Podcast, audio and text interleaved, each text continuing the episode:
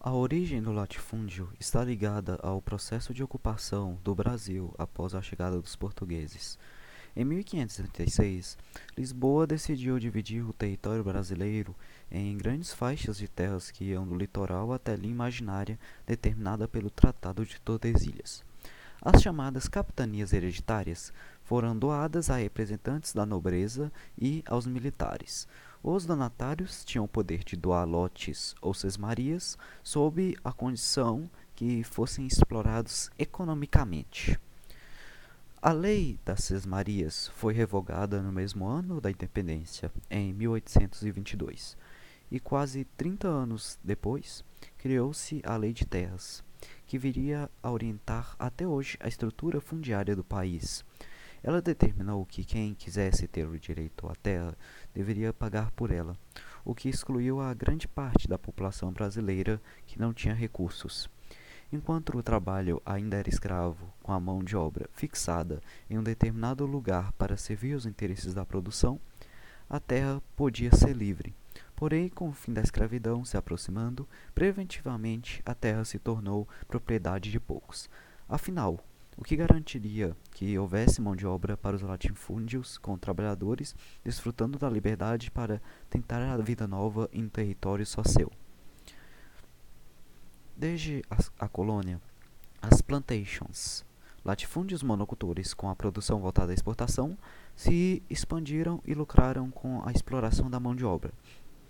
É, abre, abre aspas. O latifúndio, mais do que uma extensão de terra, era um sistema de dominação que estava na base do poder dos proprietários, com um mecanismo de controle social, principalmente sobre aqueles que se encontravam no interior dos grandes domínios, mesmo após o fim da escravidão.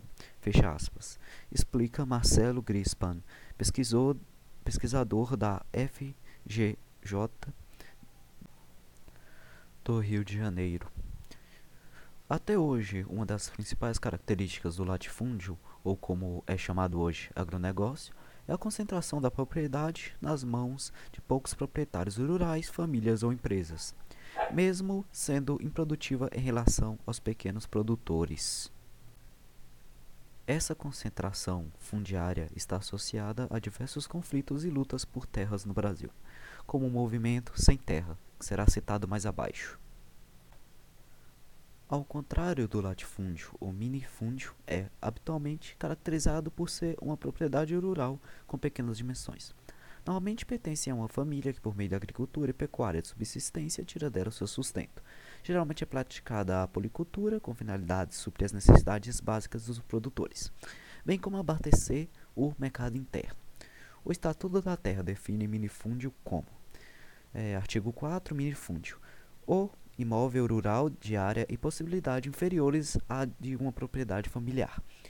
O minifúndio, portanto, é o imóvel rural que apresenta pequena extensão, não possibilitando a manutenção de uma propriedade familiar, sendo ineficiente para o desenvolvimento socioeconômico do proprietário.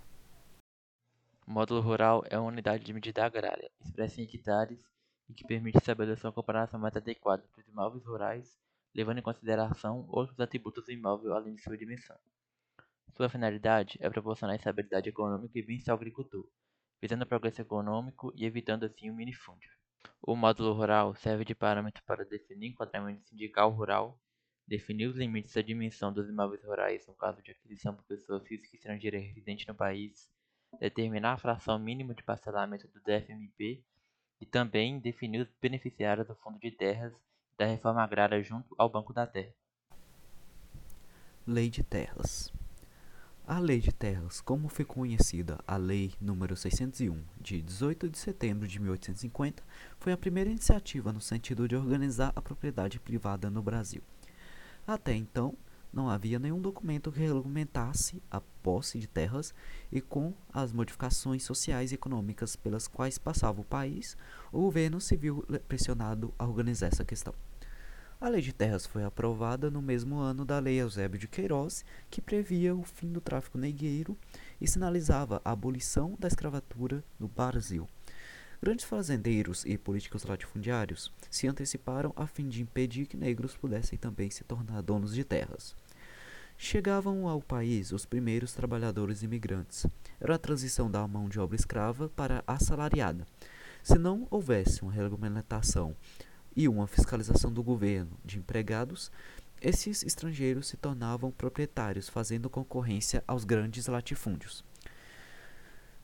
Ficou estabelecido a partir dessa data que só poderiam adquirir terras por compra e venda ou por doação do Estado. Não seria mais permitido obter terras por meio da posse, a chamada usucapião. Aqueles que já ocupavam algum lote receberam um título de proprietário. A única exigência era residir e pro produzir nessa localidade. Promulgada por Dom Pedro II, essa lei contribuiu para preservar a péssima estrutura fundiária no país e privilegiar velhos fazendeiros. As maiores e melhores terras ficaram concentradas na mão dos antigos proprietários e passaram de gerações a gerações como herança da família. De acordo com os dados do Centro de Documentação da Comissão Pastoral da Terra, Dom Thomas Balduino, o estado do Pará lidera o ranking nacional de conflitos por terra em 2021. São 156 casos. Na sequência, aparecem a Bahia com 134 e o Maranhão com 97. No total, no Brasil, foram registrados 1.242 casos de conflitos por terra, com quase 700 mil pessoas envolvidas. Nos conflitos pela água, o Pará fica atrás apenas da Bahia na quantidade de ocorrências. Segundo o levantamento, entre os principais promotores dos conflitos por terra estão os fazendeiros com 25%, grileiros de terras com 19% e garimpeiros com 15%. Já entre quem sofre com os conflitos no campo no Pará, e são principalmente os povos indígenas com 38%, sem terra 29% e assentados da reforma agrária com 13%. Movimento dos Trabalhadores Rurais Sem Terra O Movimento dos Trabalhadores Rurais Sem Terra, ou MST, é um movimento social camponês que surgiu em 1984 no Brasil. O objetivo do MST é realizar a reforma agrária, praticar a produção de alimentos ecológicos e melhorar a, as condições de vida e de trabalho no campo.